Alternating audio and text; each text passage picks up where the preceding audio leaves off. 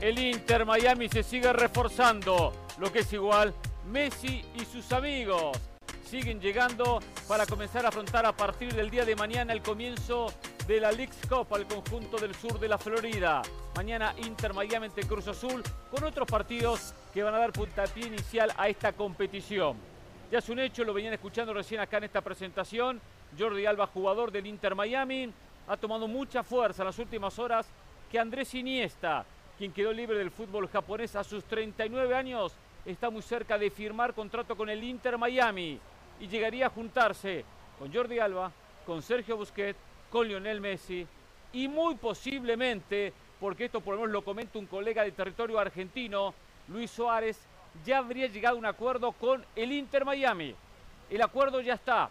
Falta todavía algunos detalles importantes en lo que tiene que ver la desvinculación del delantero uruguayo del equipo del gremio de Porto Alegre. Entre Inter y gremio, es decir, Inter por la plata suficiente, gremio libera para que se venga a jugar aquí en este estadio. Es decir, estamos viendo un equipo donde Messi con sus amigos van a comenzar esta aventura en la MLS. Antes de saludar a José Mauricio, sin duda, la gente se enojó muchas veces conmigo cuando dije, la MLS es una liga de retiro, vienen jugadores a retirarse. Entiendo que hay muchos que no, entiendo que vienen jóvenes. Acá se habla, por ejemplo, de Farías, una promesa que quería River, que quería Boca, de grandes condiciones. Allá hablaba de, Avilés, 19 años. Los jugadores jóvenes. Después están los que ya están en la culminación de su carrera, que vienen a retirarse. Me encantó Iniesta como futbolista, estupendo, notable, qué condiciones, qué precisión para meter un pase, qué manejo de pelota. Pues tiene 39 años, viene a retirarse. La Liga del Retiro, ese sello a la MLS, pasarán muchos años eh, para que se lo vayan a sacar. Hoy es un sello que nadie le va a terminar moviendo, ni hay manera de cuestionarlo. José del Valle, ¿cómo le va? Buenas tardes. Su esposa le mandó un mensaje que parece a Mauricio Pedrosa. No, se estaba viendo el reloj. El mensaje cuando estaba con solamente le dijo suerte, Mauricio, que tengas buen programa. ¿eh? ¿Qué tal, José? ¿Bien? muy bien, muy bien, muy contento de compartir esta cobertura con usted, con Mauricio. Qué bueno que Mauricio vino de Los Ángeles a el sur de la Florida para conocer por qué Messi escogió el paraíso, como lo denomina nuestro compañero Mauricio May. Hoy traigo cosas que quiero compartir con ustedes. ¿Usted cree que Mauricio conoció el paraíso? ¿Cómo lo conoció Messi? Yo voy a llevar a Mauricio al paraíso esta noche. ¿Ah, lo voy esta noche al paraíso? Sí, sí, sí, sí. Mauricio, la verdad. Si Messi frecuenta los centros nocturnos a los que fui yo ayer, sí. está en el paraíso. Sí, ¡Epa, epa! Sí, sí, sí. Pero Mauricio, Messi no ha ido todavía al lugar donde yo lo voy a llevar esta noche. Tiene nombre de fútbol tiene nombre de ah, fútbol. La gente en Miami ya entendió. tiene nombre de fútbol. Y lo voy a llevar a cenar porque... Para, para, para. Este sí es un lugar de fútbol y no de soccer, como hace este groseramente. Ahora ya cambió. Sí. Ahora ya cambió. Ahora sí estamos en un lugar de fútbol y no en un lugar de soccer como ha tratado de denostar a Estados Unidos y su relación con la pelota es un lugar de fútbol. Hay que meter la pierna fuerte ahí, ah, Mauricio. Bueno, la sí, pierna. Sí, sí, hay que meter la pierna fuerte. Em, Mauricio nos trató muy bien, Hernán, en Los Ángeles. Un gran anfitrión, por eso me parece que sería justo y necesario que esta noche usted y yo llevemos a Mauricio Pedrosa a cenar. No me digas. Sí, yo no tenía los planes, pero no sería mala idea. Sí, sí. yo, yo pago. No es necesario. Yo pago. Caray. Yo pago. Ah, caray. Yo pago. River Talleres para ver la Copa Argentina. Ya, ah, no, no, no. Yo quiero compartir con Mauricio. ¿Qué me importa River Talleres? No? Juegan esta noche. Quiero compartir dos cosas con ustedes. Estoy muy molesto con la CONCACAF y mi molestia es compartida por una de las federaciones de Centroamérica. Es por lo que creo que es que con un correo electrónico que nos llegó hoy, algunos no. No, no, ah, no. También por eso estamos un poquito molestos. Pero ojo, eh, quiero compartir mi molestia. Una molestia que es compartida por una de las federaciones de Centroamérica que acaba de tener una gran Copa Oro y la CONCACAF sigue haciendo las cosas muy mal. Y para entender por qué Messi va a debutar mañana con la camiseta del Inter Miami, hay que regresar a David Beckham. Y por eso quiero recordar algo que aconteció cuando Beckham fichó con el Galaxy. Algo que fue muy positivo. Yo solo espero que alguien en el vestidor del Inter Miami tenga lo que tuvo en su momento un compañero de David Beckham. Epa. Un rato amplía. Un rato nos cuenta detalles. ¿Cómo le va? ¿Bien? Muy bien. ¿Su esposa vio los mensajes? Sí, no, todo bien. Afortunadamente todo en orden. Ya está, ya está viendo Jorge Ramos. No se enojó porque ayer usted salió, fue a un antro de Miami. No, no, no, no, Ella conoce a la gente con la que estuve ah. saliendo y la gente con la que conviví. Entonces, muy bien, muy bien. No, no hay nada que ocultar. El que nada debe, nada teme. Usted comparte hotel donde está concentrada la máquina cementera, ¿no? Eso iba a decir, eso iba a decir. Hoy tuvimos la posibilidad de compartir el, eh, el café con, no con jugadores, porque los ah, jugadores están no con el, el, cuerpo técnico, con alguien de la directiva. Ah. Con alguien de la directiva de Cruz Azul. Me pidió reservar el anonimato. Muy bien, las cosas que me contó se le va a conceder esa garantía, que es además uno de los pilares del periodismo que se ejerce en Jorge Ramos y su banda. Hay otros programas en donde no lo ejercemos, no nos importa. Sí, pero acá sí. Pero acá sí, ¿eh? y yo me adapto mucho a donde se me pide estar. Un jugador de toda la cancha. No hay problema. Lo importante, lo importante no es quién lo dijo, es qué lo que dijo. Y este, este directivo me compartió una preocupación por algo que ya no platicamos ayer, pero sí creo que vale la pena que lo platiquemos. ¿Cómo va a encarar Cruz Azul como equipo el partido mañana?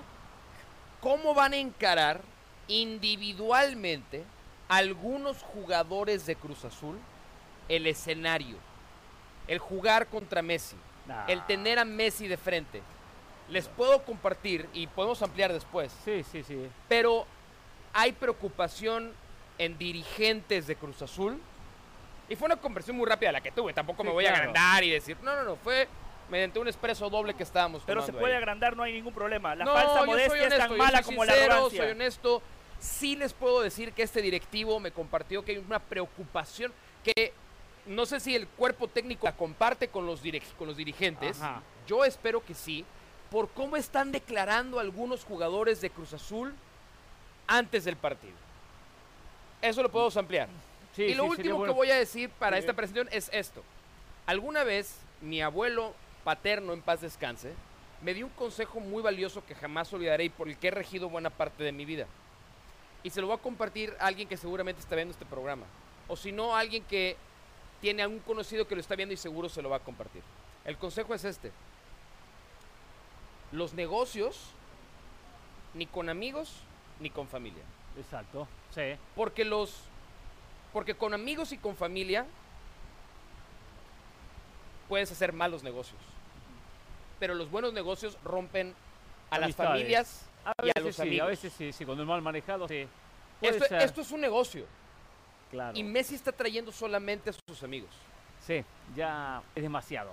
Ya es demasiado. Sí, sí, sí. sí. Ya es demasiado. Ya te llaman cuatro, o por lo menos dos seguros, dos muy cerca, por lo de Jordi que es un hecho, lo confirmamos recién, lo de Sergio Busquets que es un hecho, y lo de Iniesta que hoy fue noticia esta mañana, que se acercaría a la MLS. Ni cerca no está confirmado, no, no está confirmado. Lo de Luis Suárez sí parece que es un Suárez, hecho, ¿eh? exactamente. Pero la noticia hasta para el próximo año, tengo entendido yo. ¿Próximo? Sí. ¿Mes o próximo año? No, próximo 2024. Gastón Edul dice que... Sí. Él lo dice que para ahora, más pronto de lo pensado. Alguien, alguien me decía que va a ser muy difícil que sea para esta temporada. Supuestamente por el factor jugador franquicia, que ya hay dos, Messi y Busquets, quedaría un lugar para Iniesta o Suárez. No, Iniesta no puede venir como jugador. Info de Gastón Edul dice, insisto con esto, Inter Miami ya arregló con Suárez y ya está hablado con Gremio para que pueda venir cuanto antes. Por eso, Gastón Edul es un colega que está muy informado. Si lo pone en sus redes sociales, no, no es porque. claro, el problema es Gremio, ¿no? Lo que explicábamos el otro día. Eh, Suárez quiere venir. Acá lo quieren. El Inter a Suárez seguramente ya le hizo una muy buena oferta que Suárez terminó aceptando. Por supuesto, la única traba es el gremio. Y, un dato no menor, Suárez tiene un problema en la rodilla. Sí. Suárez está jugando con dolor. Cuando él le dice al gremio de Porto Alegre, quiero rescindir mi contrato porque tengo una lesión, los médicos de gremio le hacen los estudios y efectivamente le dicen, sí, hay una lesión. Pero si rescindís no puedes jugar con ningún equipo en este 2023 y ahí es donde está la traba. Ahora es cuestión de llegarle al precio al equipo brasileño. Eh, acá es importante, me imagino en un vestuario, ¿no? Los jugadores que no los Arroyo, los Martínez, los que no conocen a las figuras, pero que ellos sepan, porque Messi no tiene esa personalidad de ser el líder. Y digo líder, por más que creció un poco, y es el líder futbolístico, digo líder desde, desde el hecho de eh, aglutinar el vestuario. Ha mejorado en eso, Hernán, ¿eh? Está bien, en Argentina fue muy, fue en Argentina, fue muy apoyado por el resto, era Messi el resto, entonces se sintió cómodo, pero tiene que sentirse cómodo. Hay un tema muy importante que es el idioma, algunos hablan solamente inglés, ¿cómo va a ser Messi para poder tomar ese liderazgo? Bueno, hoy dijo, hoy dijo de Andrew que su inglés es lo suficientemente bueno para comunicarse. ¿El de Messi? El de Messi, sí. Hoy de Andrew Jetlin lo dijo en una conferencia de prensa, contó dos anécdotas. La primera es eso, dice, el inglés de Messi es lo suficientemente bueno para hablar. Una cosa es para hablar cualquier cosa durante el entrenamiento. Y otra cosa es para cuando hay que arengar, poder arengar en inglés. Esa es la número uno. Y la número dos dice que él no se había dado cuenta que Messi ya estaba en el chat de WhatsApp del equipo. Y que Leandro Campana mandó un mensaje en el chat diciendo, oiga, me, faltan dos boletos para la presentación del domingo de Messi. Ellos no sabían o no se habían dado cuenta que ya lo habían incluido en el grupo de WhatsApp y que a los 30 segundos Messi le contestó, ¿cuántos necesitas? Muy bien, muy bien. Muy bien. Exacto. a diferencia, a diferencia de otros grupos de WhatsApp, que cuando alguien hace una solicitud, nadie, le contesta. Nadie contesta. Nadie. Oigan, un buen lugar para ir a cenar en Miami. Nada. Oigan, ya acabé de trabajar. ¿Alguien quiere ir a tomar algo aquí en Miami? Nadie, contesta. Esta noche Felicito a Messi por sí contestar. Esta noche está resuelto. Ojo, la barrera del idioma no va a ser, no va a ser problema. Y permíteme, yo, me, veo en la necesidad, voy a entrar a otro grupo de WhatsApp y voy a decir como lo hizo Leandro Campana. Amigos, ¿A alguien le sobra un par de boletos para el partido del viernes? Si alguien se entera, ahí se los encargo, es, por favor. Es lo siguiente. Lo que digo es lo siguiente, por una cuestión lógica, Messi se va a acercar con Jordi, con Busquets, con Suárez si llega, si llega Iniesta, porque son amigos. Bueno, que puedan incorporar al resto, que el resto no sienta que ese grupito de Messi estamos fuera.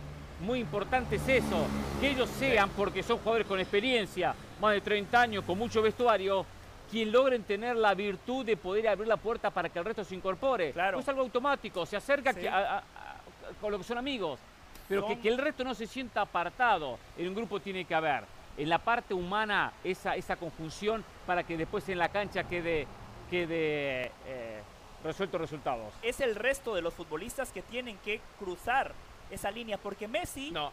No, no, no, no, porque no, no, escuchen, escuchen. antes de discutir el punto, escuchen, escuchen el argumento. No, Esto está muy claro y está comprobado por exfutbolistas de la Selección Nacional de Argentina, que eran ellos los que tenían temor de cruzar esa línea, porque Messi es un tipo abierto, Messi es un tipo buena onda. Messi no es un tipo conflictivo. Los jugadores de Argentina respetaban en demasía a Messi. Cuando llega Leonel Scaloni, una de las virtudes del técnico fue decirle a los jugadores, trátenlo como uno más, súmenlo a las charlas, tomen mate con él. ahora lo respetaba más que antes. No. La generación de antes de Di María, de Agüero, de Mascherano, se sentían a la par de Messi. Los de ahora se sentían por debajo de Messi. los McAllister, los Álvarez, los Enzo Fernández. un pequeño grupo, pero en esta selección que ganó el Mundial, muchos eran más abiertos con Messi porque eso era lo que Messi no, no, quería. No, no, no. A, ver, ya, ya, ya, podemos rebatir. Porque no, no, no, no, A ver, pero a ver, yo les pido a ustedes un favor. No comparen el ejemplo, el caso de la selección argentina con el caso de... Son incomparables. Incomparables donde sí podemos encontrar una conversación es, yo creo que el que tiene que dar el primer paso aquí en Inter Miami es Messi. De acuerdo. Messi es el primero que tiene que hacer sentir al resto de sus compañeros que se pueden acercar con él. Este gesto de contestar inmediatamente en el grupo de WhatsApp, claro. por cierto, ya me contestaron a mí en mi grupo de WhatsApp Messi, de los boletos del viernes. Ese es el punto, Mauricio. Messi es un tipo buena onda, abierto, no es Está conflictivo. Por eso, Son los jugadores que ven a Messi, lo ven allá arriba. pero no mira, te voy a poner un ejemplo en nuestro vestidor en nuestro vestidor. Real. Hace muchos años, la primera vez que yo me tocó compartir un programa con Hugo Sánchez. Ok. Es Hugo Sánchez. O sea, para mí, Hugo Sánchez. Hugo Sánchez. Es Hugo Sánchez, maldito por sea. Supuesto. A mí me gusta esto por Hugo Sánchez. Entonces, yo me debatía en. O sea, ¿qué, ¿cómo le tengo que hablar de usted, de tú? Yo me quería ir a presentar, ¿no? Él no tenía por qué saber quién era yo. Por supuesto. Y mientras todo eso ocurría en mi cabeza, Hugo viene, hola Machote, ¿cómo estás? Qué gusto saludarte, ¿cómo te va? Y yo, Hugo, señor Hugo, no, no, no, háblame de tú, por favor. Él dio el primer paso y a mí me hizo sentir como que podía ser parte de su equipo. Claro. Messi tiene que hacer lo mismo adentro de vestidor. No puede él estar en su vestuario y esperar a que llegue eh, cualquier otro jugador a decir, eh, Messi, ¿compartimos un mate? No puede, tiene que salir de él. qué bueno, qué bueno que ponen ese tema, porque yo arranqué el programa diciéndoles que les quería comentar algo que pasó en el Galaxy. No sé si quieren que lo que sí, está bien. Yo, lo puedo exponer más ante, ante, este tema, yo lo que hago referencia que acá no es solo Messi, es Messi y su grupo.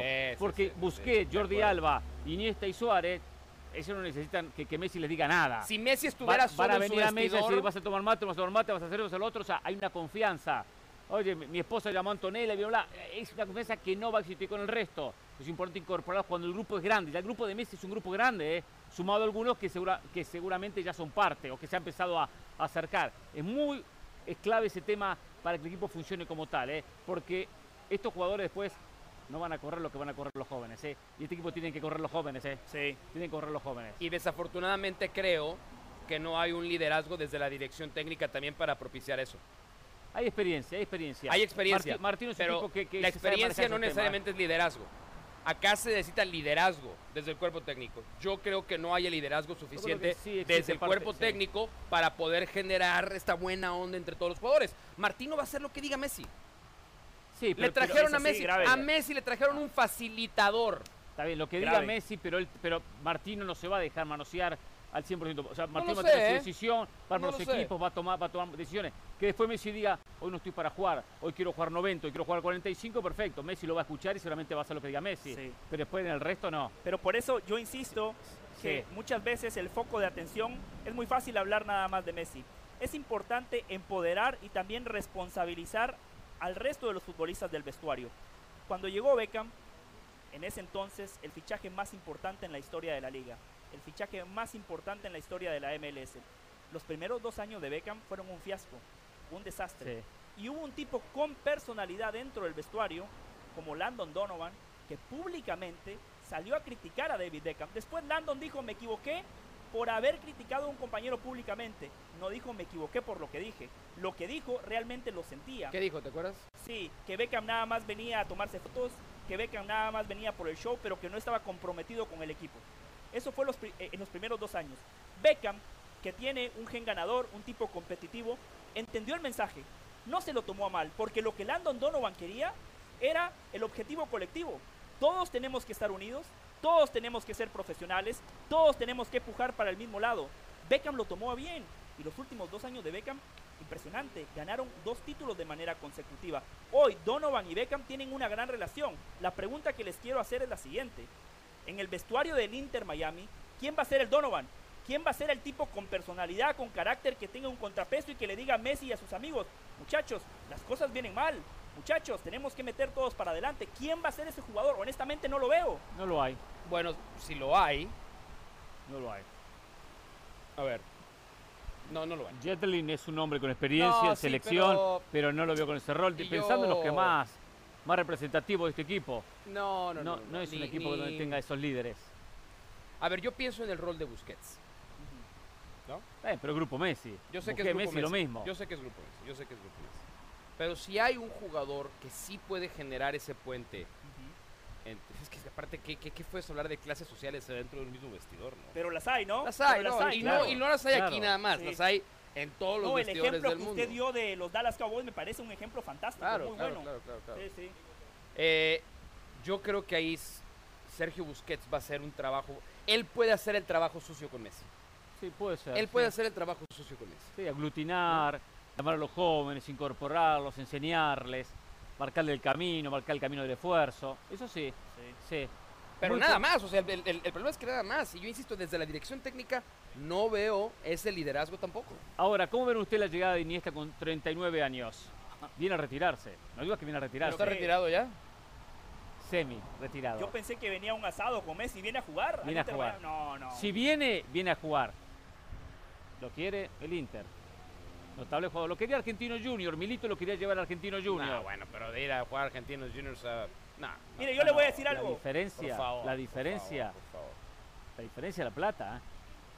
La plata, el estilo de vida, jugar, con Messi, sí, pero, pero, pero, va a vivir una pasión, una pasión de verdad, del ah, fútbol de verdad. Si quiere vivir una pasión de verdad, o sea, acá, que se dedique a otra cosa. ¿Cómo que se dedique a otra cosa? ¿Saben los jugadores que les hubiese encantado jugar en Argentina? los jugadores que se hubiese encantado poder jugar en ese campeonato. Sí. Vamos a la pausa. Ya tipo me está amargando la tarde. Ya empezamos, ya empezamos, ya está. Hablamos del campeón del mundo ya pone esa cara. Pausa y volvemos en Jorge Ramos y su banda. Habló el Tuca Ferretti, ¿eh?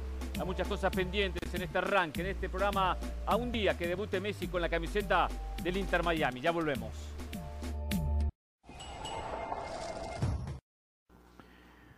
O sea, es un compromiso que se asumió y naturalmente todavía no, no sabemos qué va a pasar con el resultado.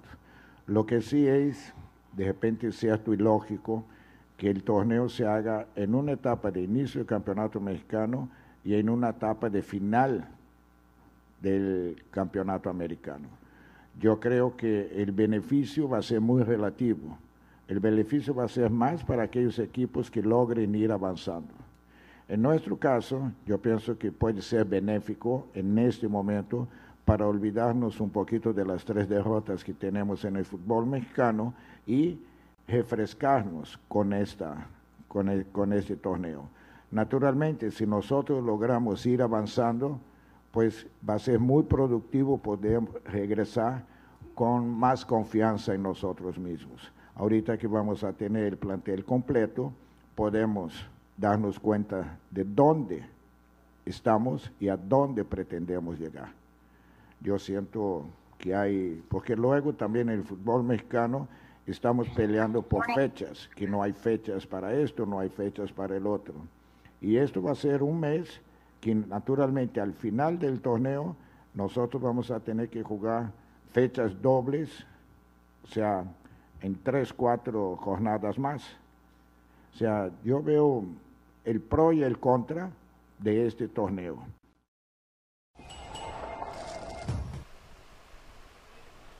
El Tuca Ferretti, con la claridad que lo caracteriza, haciendo referencia a los dos puntos, los malos y los buenos. Bien decía, los puntos malos, si avanzamos en este campeonato, después tenemos que jugar jornadas dobles en México para ponernos al día. Porque hay dos fechas, la, cuarta y la quinta, que se va a ir disputando dependiendo qué equipos quedan eliminados. Ahora, si un equipo sigue avanzando, no va a jugar ni el partido de la cuarta ni el partido de la quinta hasta cuando el torneo esté en la recta final. Dice, estamos comenzando una, una temporada, fecha 3, la MLS está terminando la temporada, está en, la, en tres cuartas partes de la temporada, ya superando la mitad. De verdad, son realidades que pasa mucho en CONCACAF Champions League. Esa realidad no se puede cambiar nunca, ¿eh? porque siempre hay con los calendarios una diferencia entre uno que inicia y el otro que está terminando, está por la mitad. Ahora, es verdad también lo que dice positivo, y esto es lo que tiene que tomar el Tuca. Este equipo de Cruz Azul viene tres derrotas. Gana mañana, ya empieza a recuperar confianza. Le sirve para trabajar el equipo. No viene con obligación de un título. No viene con obligación de título. Pero sí, que no lo dice el Tuca, ¿no? Yo lo agrego. Pero sí le va a servir este torneo para darle rodaje y de repente llegar a la Liga MX, que es el gran objetivo, con una confianza mayor que perdió en estos tres primeros partidos. Pero es el problema con este torneo. Yo el esfuerzo me parece muy bien. Yo lo he dicho en este programa que e insisto en que la relación Liga MX, MLS es un noviazgo que lleva varias etapas y hoy ya están comenzando a vivir en el concubinato. Algún día se entregarán el anillo y se casarán. No tengo duda, no tengo duda. El tema es que todos los esfuerzos por hacerlo y que sea exitoso en un calendario futbolístico como el, que tenemos no funciona. No, no. o sea, para mí, yo insisto, esto esto se tiene que jugar en vez de la Liga de Campeones de CONCACAF, para mí. Para mí, en vez de la Liga de Campeones de CONCACAF, se tiene que hacer este torneo, ¿no? Y que no tengas que pararlo un mes para jugarlo y agotarlo los 77 partidos y que los puedas distribuir a lo largo de 7 meses si quieres. Entonces, en esa parte, este torneo le estorba mucho más a los equipos, independientemente del incentivo económico o del lugar de CONCACAF. Negocio. Esto, no es, esto no es de CONCACAF, aunque CONCACAF... De acuerdo. Si CONCACAF me refiero por el boleto que da. ¿Ahí viene Hércules? Dale Hércules que, que, se deje, que se deje de probar la moto a esta hora, que, que estacione una vez por todas. A ver, eh, ese es el problema, que hay una, una cuestión de que la MLS y la MX dijeron, ah, nos armamos este campeonato, negocio para ellos. Y la CONCACAF no es parte del negocio, le quiere su torneo. Les da, les, da les da, el cupo de CONCACAF para... Le da cupo, claro, por eso lo oficializa. Lo que pasa es que Mauricio estuvo en aquella doble cartelera en SoFi, 70 mil personas. Para ver a los suplentes del América, los suplentes de la Chivas, los suplentes del Galaxy, los suplentes del LAFC. Aquella que era previa de la League Cup. Claro, ese fue el banderazo de salida. Exactamente, que, hace un año. Que, se inventaron que eso era League Cup. Eso fue un amistoso que se jugaron, Pero, hicieron League Cup para, para, darle cierta importancia. Claro, para, ir calentando la marca. Ahora, fue un éxito Claro, a eso voy. rotundo. Fue un banderazo de salida que se inventaron, pero se dieron cuenta que hay pero, una necesidad a ver, el mercado. A ver, no, no, no, no confundamos. Era América Chivas. Claro en Los Ángeles contra los dos equipos de Los Ángeles. De acuerdo. Eso funciona. bien. Un Charlotte, un que es Filadelfia contra. ¿Contra quién juega Filadelfia el primer partido, creo? No recuerdo, pero. ¿León? No recuerdo. Hay no, León Vancouver. 29 a ver, equipos de la MLS. León, Vancouver, León Vancouver en Vancouver.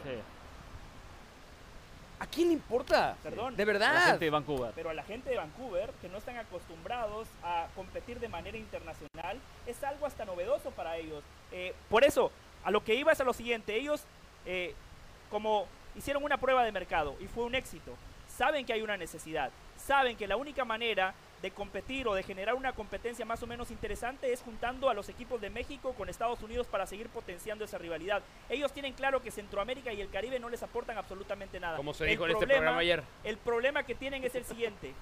Estados Unidos y México no tienen calendarios paralelos. A México lo agarra iniciando la temporada, a la MLS lo agarra en la recta final de la temporada. Pero todo se podría solucionar con un poquito más de buena onda y que los directivos de ambos países jerarquizaran el torneo. Lo que nos dijo Hércules es un golpe durísimo. Que equipos de la MLS digan, ¿saben qué? Voy a ir con un equipo alternativo.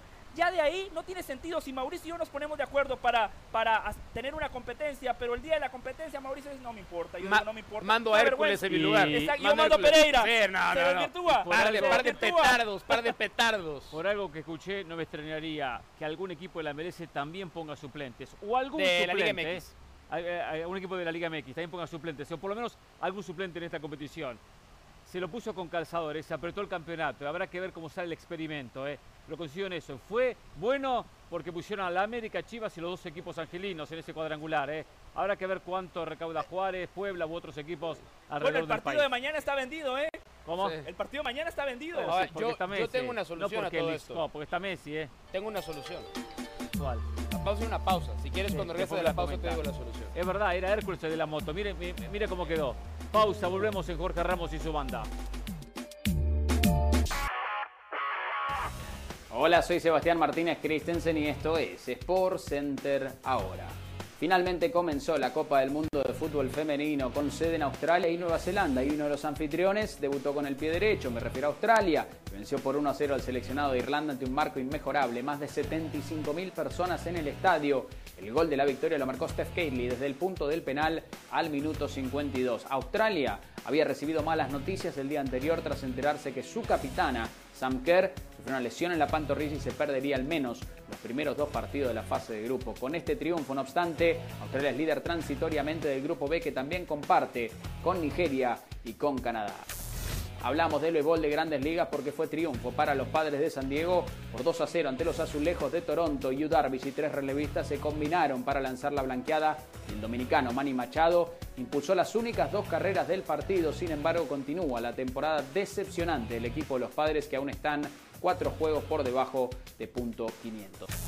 Finalizamos hablando del Real Madrid puesto que el equipo merengue ya está en suelo estadounidense para realizar la pretemporada, pretemporada que incluirá cuatro partidos amistosos. El primero de ellos este domingo en Los Ángeles ante el Milan, sin embargo en ausente notorio. En la lista de Carreto Ancelotti no está presente el delantero uruguayo Álvaro Rodríguez, si bien solo tienen cuatro delanteros en la lista, si bien convocó a varios jugadores de la cantera, incluyendo el centrocampista argentino Nicolás Paz, la realidad es que Rodríguez no está en la lista a pesar de que se había dicho que formaría parte del primer plantel en esta temporada. Hablando del Real Madrid, Real Madrid, Barcelona, 29 de julio en el estadio de los Dallas Cowboys, al clásico en Texas y lo podrán vivir en exclusiva por la pantalla de ESPN Plus. Esto fue Sport Center ahora.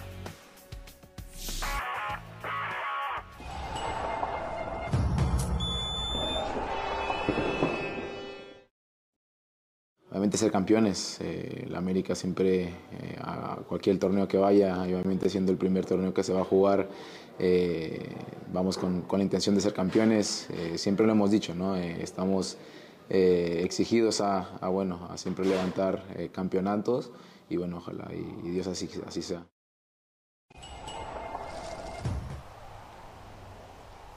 Me encantó lo que dijo Jonathan Dos Santos. Teníamos que ser campeones, venimos a buscar el campeonato. Digo esto porque ayer en esta mesa, el señor del Valle, que comúnmente cuando tiene la oportunidad de criticar a Chivas es el primero en la fila, después parece este que es el segundo, pero bueno, es normal, como buenos americanistas, le dan, le dan, le dan a Chivas, que Chivas tenía la obligación del título. Aquí le dijimos, América también la tiene. América con el plantel, con el presupuesto, con los fichajes, tiene que ir a buscar el campeonato la League's Cup. No, no, solo obligación de Chivas. Jonathan Dos Santos viene y le tapa la boca del Valle diciendo que la América está obligado a ganar este campeonato. ¿Cuánto hace que la América no gana nada? ¿Cuánto viene invirtiendo año tras año? No es tanto, cuatro Entonces, años. cuatro años, mucho tiempo. Para la América, mucho tiempo. Para un equipo que gasta dos, tres fichajes top cada temporada. Cada semestre, ¿eh? Cada semestre. Le tapó la boca Jonathan, señor del Valle, ¿eh? ¿Qué tiene que ver? Usted... Hijo, yo vengo a hablar de deportes, ¿eh? no sé ustedes. Jonathan Dos Santos tiene toda la razón. Coincido plenamente con él. El América siempre es el equipo obligado. Ah, pero no lo dijo usted, ¿eh? Ah, pero, pero, pero, pero no lo dijo, ¿eh? Bueno. No, ahora lo vamos a interrumpir. Yo creo, ahora que, yo interrumpir. creo que Hernán Pereira, Hernán Pereira hizo el trabajo sucio de desconectar el, el- el micrófono de José del Valle para que no se No, escuchara. al contrario, pero quería, a ver, quería creo que, exponerlo, va a tener tiempo No, para buscar una no, defensa, pero creo una que va- defensa innecesaria, ¿eh? creo que puedo interpretar lo que él nos quería decir, más o menos. Y es, a ver, el América siempre está acostumbrado a ganar porque es el equipo grande. No lo cuestiono, lo aplaudo cuestiono. a Jonathan. Y cuando el. América no gana, se le critica, se le juzga, se le pega. Sí, está bien. se le obliga todavía más a seguir ganando. El problema es que como algunos han vendido esta narrativa de que Chivas está para campeón, después de no haberlo estado para mucho tiempo, pues entonces hay que probarlo. Está bien, Hay pero, que pero ¿por qué en esta mesa viene el del Valle a decir que solamente Chivas o que Chivas es el obligado a buscar No, el no, no. campeonato? Dijiste que solamente y Qué bueno. que América no lo es. Qué bueno que Mauricio Pedrosa sí tiene la capacidad de entender lo que exponemos constantemente en esta mesa de trabajo. Reitero, ahora sí me escuchan, ¿no?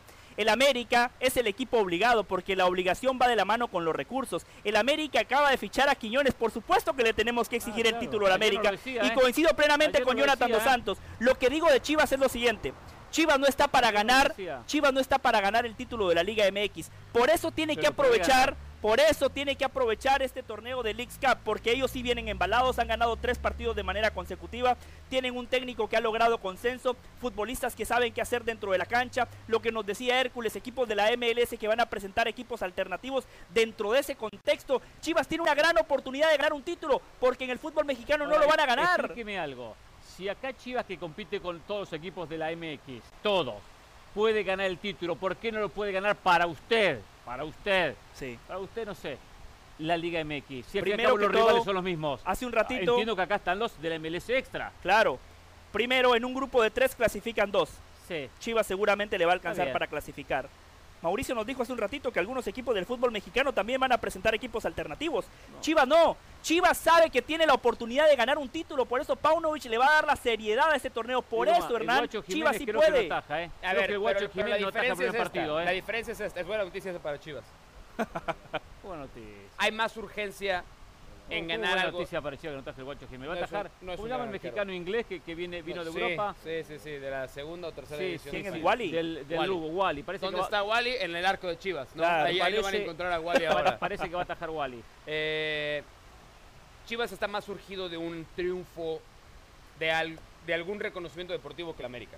No, no, Sí, están mucho igual, más. están No, igual. Para mucho América más. cuatro años sin título no, mucho, mucho ¿eh? más, porque el América, mucho, ¿eh? el América se ha mantenido siempre competitivo en Claro. la parte alta, se queda muy cerca, una mala decisión Sí. de Solari Con mejores echa, planteles. una mala decisión Con de mejores planteles. Esa es una explicación Gastando tuya. más dinero. Bueno, lo que puedes decir también de Chivas es con malos planteles, gastando bien, menos entonces, dinero. Las Pero expectativas, la- a ver, pero- las expectativas No, pero la eran inferiores obligación- porque había Pero menores la obligación al aficionado, el contexto no le importa y hace bien en que no le importa. sí le importa. No, no, no, no, no, no, Sufre, pero sí ve la realidad que Chivas no, tenía planteles eso, de gran eso capacidad como lo tenía el defensores- América. Eso Por defensores, favor. eso defensores del Guadalajara, no sé por qué. Defensores del Guadalajara, no sé por qué. Es la, mm, la clásica Porque son tribuneros. cantaleta de somos un equipo en, en desventaja. Mejor ser tribunero que no somos ser porrista, como algunos. en desventaja. Somos un equipo que no tiene tanto Pero dinero. no es somos un, un equipo, equipo- a ver, que a ver, a ver, a nada más puede No jugar es un equipo en con desventaja. mexicanos. No es un equipo en desventaja. Es un equipo en desventaja porque quiere. Entonces bien, no, porque es, quiere, no es una explicación No, no, no, no, porque válida, quiere. válida para esta conversación. No, no, pero ¿por qué quiere? Pero, pero nosotros analizamos el, el, por qué es otra historia. ¿Te parece que Chivas es un equipo pobre? Te voy a decir es que es Chivas. que no genera te voy a decir que Chivas, te voy a decir que no genera Chivas tanto es dinero. un equipo que ha sido durante muchos años muy mal administrado, Claro. Sí. muy mal gerenciado, muy mal dirigido. Estamos hablando antes de El otro día, el otro día Hernán trajo una gráfica de las plantillas más caras del fútbol mexicano. La diferencia entre América, que era el primero, y Chivas era de 20 millones de dólares. Eso habla de lo que dice Mauricio, ha estado mal administrado, mal gerenciado. más. Chivas paga mucho por su Y jugador. el América A ver, también. a ver, Esa Tú vas a encontrar Saludos. todos los pretextos que quieras. Son realidades, no son pretextos, son todos los realidades. pretextos que quieras. Pero no, la única realidad es esta. Si el América, no es la única realidad, no es la única realidad. No sé cuál decir. si el América, ¿Si América qué? si el América ¿Que se está terminando la paciencia? gana Leagues Cup, reventadores como Pereira del Ah, americanismo, yo reventador. reventadores del americanismo, van a decir, eh, está obligado. Claro. Pero si Chivas gana Leagues. Cup, este se va encuerado a la Minerva. Pompones, todo. Se va encu- Pereira Claro, se va encuerado con a la pompones. Minerva, se va a tomar agua, se la va a echar encima a Sí, sí, celebrar. Esa es hoy la diferencia entre Ese es el y punto. Chivas. Ese es el punto, exactamente. Ahora, yo se la pongo diferente a ustedes dos. Si Pa- Chivas gana no, el no, no, no campeonato. si Chivas gana el campeonato, los hombres van a decir que ganaron. Eh, ganaron la Lex Cup, ah, la copita Lex Cup. No, eh, le importa sí, a nadie. yo sí. Y si que, América la gana, hicieron también voy a decir suplente. lo mismo. Va a decir eso. Y si el América gana, voy a decir si lo la mismo. gana el Me- me América, va a decir, Eres tan predecible. sigue siendo el mejor, Eres sigue tan siendo el predecible. mejor. Eres tan predecible. Y lo mismo que dijeron ustedes Eres tan también era predecible, que ustedes dijeron. Eres más predecible que el Tata Martino. Yo no tengo que en ir a Qatar festejar a la 2022. Minerva, no tengo que ir a la Minerva a Eres más predecible que el Tata Martino en Qatar 2022. Por favor, sin Qatar 2012 los planteamientos No, que hombre, hizo qué varón, lo llevaron a ganarle. absoluto. Le ganaron la selección Gane que derrotó al campeón del Si mundo. gana Chivas, le ganaron la selección que si le ganó al campeón Chivas, del mundo. o gana América, el periodista objetivo, el periodista objetivo va, va a decir, Objetivo, objetivo. Chivas lo necesita más. No, no, va a decir, va- Pero Chivas lo necesita una más. copa mínima. Yo les Claro, recomendaría que se saquen la camiseta Porque a la la América América. eh. puede ganar Por la lo menos liguilla, Chivas algún no, día sáquense la camiseta a la América. Eh. No, algún sáquense día, eh. la camiseta de Algún porrista, día, eh. tribunero, que quiere ganar pausa, seguidores pero en bueno. Twitter. ¿Cómo ¿Qué va a hacer? Me toca con dos americanistas, ¿Cómo te duele eh. es lo que hay. Eh. Lo eligió la producción. Pausa, volvemos.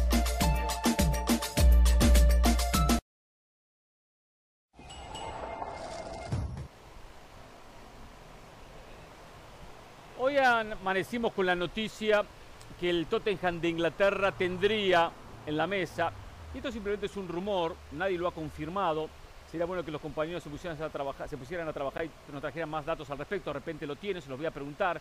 La noticia que manejamos hoy que el Tottenham tiene en su carpeta el nombre de Santiago Jiménez como posible refuerzo para esta temporada que inicia ya eh, el mes entrante.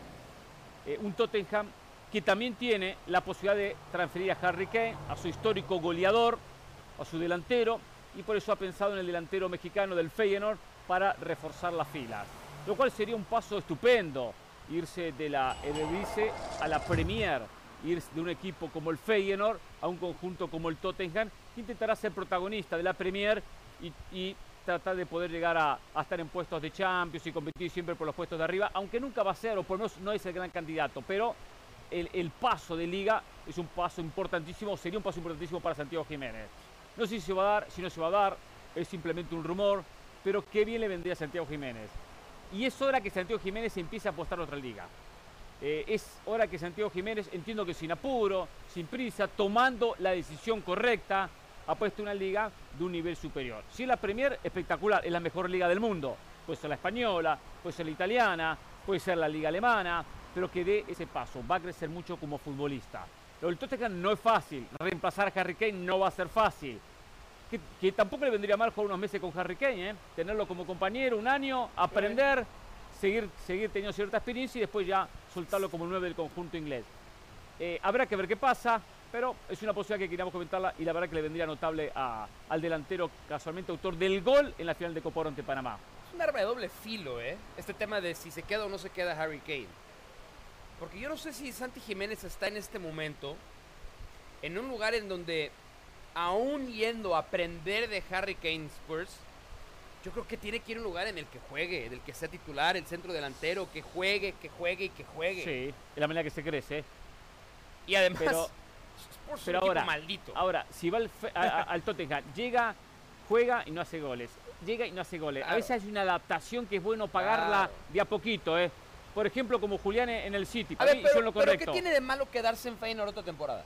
No, tiene nada de malo, pero sí tiene condiciones para dar un paso a una liga superior. Tiene un claro estar en una liga superior. Si se queda un año más no pasa nada, ¿eh? Pero a la larga, la, apuesta de él tiene que ser, voy a ah, jugar a Italia, a España, a Inglaterra. Esa seguro es la apuesta, pero, híjole, yo, si tuviera, eh, si me escuchara a Santi Jiménez de algún modo, yo creo que más allá de que te busque Tottenham y que hay que ver, hay que ver aquellos futbolistas que llegaron a jugar con o de la mano de Harry Kane, todos acaban yéndose mal. Todos acaban yéndose mal. Yo, ojalá, yo si va a la Premier League, haría lo que hizo Raúl Jiménez. A un equipo como Wolves, a un equipo como Brighton, a un equipo como Everton. A lo mejor vas a pelear el descenso, pero vas a jugar. Pero y de que vas a aprender, vas a aprender. El hecho de que Tottenham quiera a Santi Jiménez es algo muy positivo para Santi. Obvio. A mí, a mí honestamente me sorprendió porque la primera temporada en Europa, esa transición, adaptarse a una nueva liga, un nuevo entrenador, nuevos compañeros, es complicado para cualquier jugador. Y Santi Jiménez en su primer año rompió el récord de Chicharito. Fue el mexicano con más en Holanda. Correcto, jugando en Holanda. fue el mexicano con más goles en su primera temporada. El tren de la vida muchas veces pasa una sola vez. Santi Jiménez tiene que agarrar el toro por los cuernos. Santi Jiménez, si el Tottenham toca la puerta, tiene que decir estoy aquí, voy a jugar al lado de Harry Kane, voy a competir por Harry Kane o en un escenario ideal voy a jugar en lugar de Harry Kane si es que el Tottenham decide traspasarlo. Y solo para terminar, tiene que aprovechar el momento. Santi Jiménez es el delantero mexicano del momento y encima tiene algo clave. Yo siempre lo establezco en este programa, el gen ganador. Tiene gen argentino, el tipo muestra rebeldía. En una Copa Oro donde no fue titular, en lugar de desesperarse, en lugar de estar frustrado. Es el gen argentino. Santi es mexicano. Sí, pero nació en Argentina, sus padres son argentinos. Pero los, mexicanos son ganadores también. Bueno, pero en el contexto del fútbol el argentino es más ganador que el mexicano. a ver, pero los mexicanos han ganado a nivel olímpico, a nivel sub-17, o sea, esto... Boxeo. no, en muchos deportes. O sea, a lo mejor el gen ganador de Santi le viene de México, ¿eh? A no creo. Cuando, no, no, no, sabes. Cuando hablamos de fútbol. no sé. No, no, no. cuando hablamos de fútbol, Mauricio. No, pero no lo sabes. No, no, no, pero Mauricio. No, no, no, no. No, lo sabes. Solo una pregunta. No lo sabes. En el, cuando hablamos estrictamente de fútbol, gen ganador, ¿usted lo asocia más con el futbolista mexicano o con el futbolista argentino? Yo no lo asocio a una nacionalidad. Para mí y yo conozco un montón de mexicanos ganadores. Sí. Un montón. Pero en el fútbol. Lo asocio a argentinos y mexicanos, a los dos. Pero en el fútbol, en el claramente hay una historia. Hay una historia que respalda a Argentina y, no a México, Mauricio. Lo asocio a argentinos y mexicanos. Está bien, pero mire, no se trata de poner banderas, no, no, no, no se ponga a la defensiva. Hay una realidad. No, no, no, no. Te hay una realidad. Te estoy no, corrigiendo. no, no me tiene que corregir. La gente que está del otro lado lo tiene clarísimo, Mauricio. Porque Cuando hablamos de llamando, díselo, estás llamando eh, perdedores a los mexicanos. Díselos. En el fútbol. No, no, no, díselos, díselos sí. ahí. Dice, mira, hasta ya te voltearon la cámara, te la voltearon. Esta Di, mexicanos, ustedes son unos perdedores en el fútbol. Díselo porque es lo que piensas, díselo. En el fútbol, el futbolista argentino tiene un no, historial no, no, que no, lo no, no, no, no, no, no, México, traigas no. al argentino. Argentina no seas tiene cobarde. ganador. No, seas cobarde. no soy cobarde. No cobarde. Porque la comparación di, que estoy di, estableciendo. Si tienes la comparación si tienes, que estoy estableciendo. Si tienes el valor para decir una cosa, luego no la cambies. Dilo, dilo. Diles, mexicanos, yo acabo de decir, son perdedores. ¿Se da cuenta? ¿Se da cuenta? Usted viene a hablar con la bandera, con el pasaporte. Viene a hablar con la y con el pasaporte y las banderas. Pero por eso le estoy diciendo. hacer un comentario. Pero solo una pregunta, Mauricio. En el fútbol, ¿quién tiene que ganador? ¿El argentino o el mexicano? Entonces, ¿por qué Argentina tiene tres estrellas en el pecho y México cero? ¿Por qué México habla del quinto partido y Argentina sigue hablando de estrellas en el pecho? ¿Por qué? Han tenido a Maradona, han tenido a Messi, México no los ha tenido. Pero tienen rebeldía, ha tenido también triunfos, México ha tenido éxitos. ¿Cómo me va a discutir? Ahora, si tú vienes a decir, ¿cómo me va a discutir las jerarquías en el fútbol? Argentina está acá, México está acá. Ah, bueno, eso está muy bien. Es la verdad. El ganador de Santi Jiménez probablemente le viene del mexicano. Pero cuando hablamos de gen, ¿qué es el gen? La genética. Sus padres son argentinos, nació en Argentina. Esa es la definición de gen. el tipo se crió en Claro, que bueno, por convicción juega por México. y usted y todos los mexicanos lo tienen que celebrar. Yo te invito a que tu odio a los mexicanos. No tengo ningún odio a los mexicanos. ¿Se da cuenta? A ver, a ver, a ver, a ver, a ver, a ver, para un poquito, a ver, a ver, a ver. A ver, muchachos, para un poquito, para un poquito, para un poquito, yo lo dejé, yo lo dejé a los dos, no, no, no, porque, no, no, no, solo para finalizar, yo no tengo odio ni por México ni por ninguna no, eso es verdad, no tengo odio, no, eso no pasa por odio, no, no, no, no es verdad, Pedrosa, no pasa por un odio. ¿Resentimiento? A ver, no, no, si no me han hecho nada, a ver, me ama, me adora. Los dejé, está muy buena la conversación, me sentí como un televidente, observando los dos, escuchando los dos. A ver, vamos a ver, dejemos el tema de nacionalidad de lado. Pero sí lo siguiente, sabemos que el argentino pone un extra, el argentino pone un extra. Generalizar a veces es incorrecto, ¿verdad? Porque hay algunos que no ponen extra, pero en general el futbolista argentino, como pasa con el uruguayo, pone un extra en la cancha. Que el mexicano no, lo, pone. en la competencia, en la competencia, en ganar. Más huevos. Bueno, puede ser carácter, huevo, preparación, muchas cosas, muchas cosas. Que lo ha llevado eso a ganar. Nada más, o sea, el talento no los ha llevado a ganar. O sea, ganan porque tienen huevos, nada más. El, talento también. Ah, ah, tiene, tiene, mucho que ver. Ah, pero tiene mucho que ver también el, hecho, del talento. Tiene más cultura futbolística, ¿eh? El, hecho, el hecho de meter, de meter más huevos, meter ganas. Tiene que ver. Tienen más talento. Hay una, cosa, hay una cosa, hay una cosa que, pero, hay una cosa que me lo ha dicho. pero acudir al gen es ignorante. No, no, no, es, no hay una historia que respalda al jugador argentino. Es, ignorante. No, es, una manera no es ignorancia, todo lo contrario, es algo factual. yo sí creo que es, algo factual, Mauricio Pedrosa. Eh, y ojo que entiendo que a veces uno podemos llamarlo pasión, como sea. Yo recuerdo muchos jugadores que a veces hemos entrevistado, que han estado en México, dicen, termina un partido, el vestuario se perdió, y hay alegría, hay música, hola.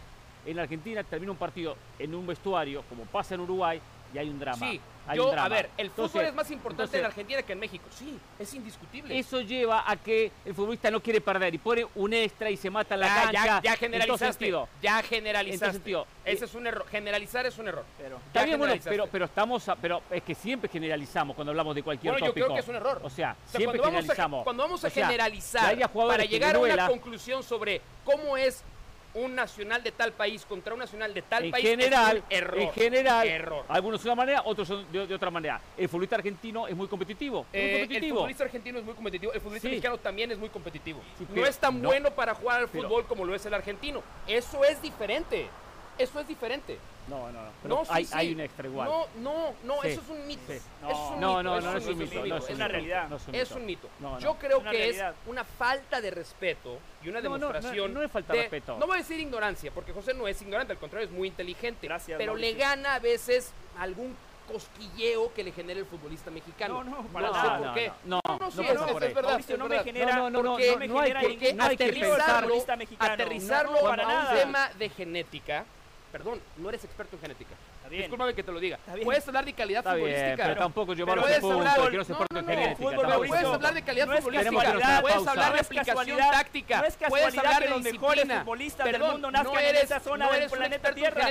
No es casualidad, Mauricio. No puedes apelar Tengo la pausa. ignorancia de Vamos a la pausa. Jorge Ramos y su banda, eh. Mauricio, por favor. quilombo, eh. Vamos a la pausa. Pasión, determinación y constancia es lo que te hace campeón y mantiene tu actitud de ride or die baby. eBay Motors tiene lo que necesitas para darle mantenimiento a tu vehículo y para llegar hasta el rendimiento máximo. Desde sobrealimentadores, sistemas de sonido, tubos de escape, luces LED y más. Si buscas velocidad, potencia o estilo, lo encontrarás todo en eBay Motors. Con más de 122 millones de piezas, siempre encontrarás justo lo que buscas. Y con Guaranteed Fit de eBay, tienes la garantía de que tu pieza quede perfectamente a la primera o se te devuelve tu dinero. Porque con eBay Motors, quemas llantas y no tu dinero. Con las piezas que buscas, a los precios que quieres, tu auto se convertirá en el MVP que te dará el triunfo. eBay Motors. ebaymotors.com Solo para artículos elegibles se aplican restricciones. Hola, soy Sebastián Martínez Christensen y esto es Sport Center ahora. Volvemos a empezar hablando de la Copa del Mundo de Fútbol Femenino y hablamos ahora del otro anfitrión, Nueva Zelanda, que vivió una jornada histórica porque nunca había participado en un Mundial de Fútbol Femenino y lo hizo con un triunfo por 1 a 0 ante Noruega. El marco esplendoroso, qué bien le hace esto al desarrollo del fútbol femenino y qué contento me pone. El gol lo hizo Hannah Wilkinson al minuto 42 y este lunes Nueva Zelanda va por más, enfrenta a las Filipinas en su búsqueda de continuar haciendo historia.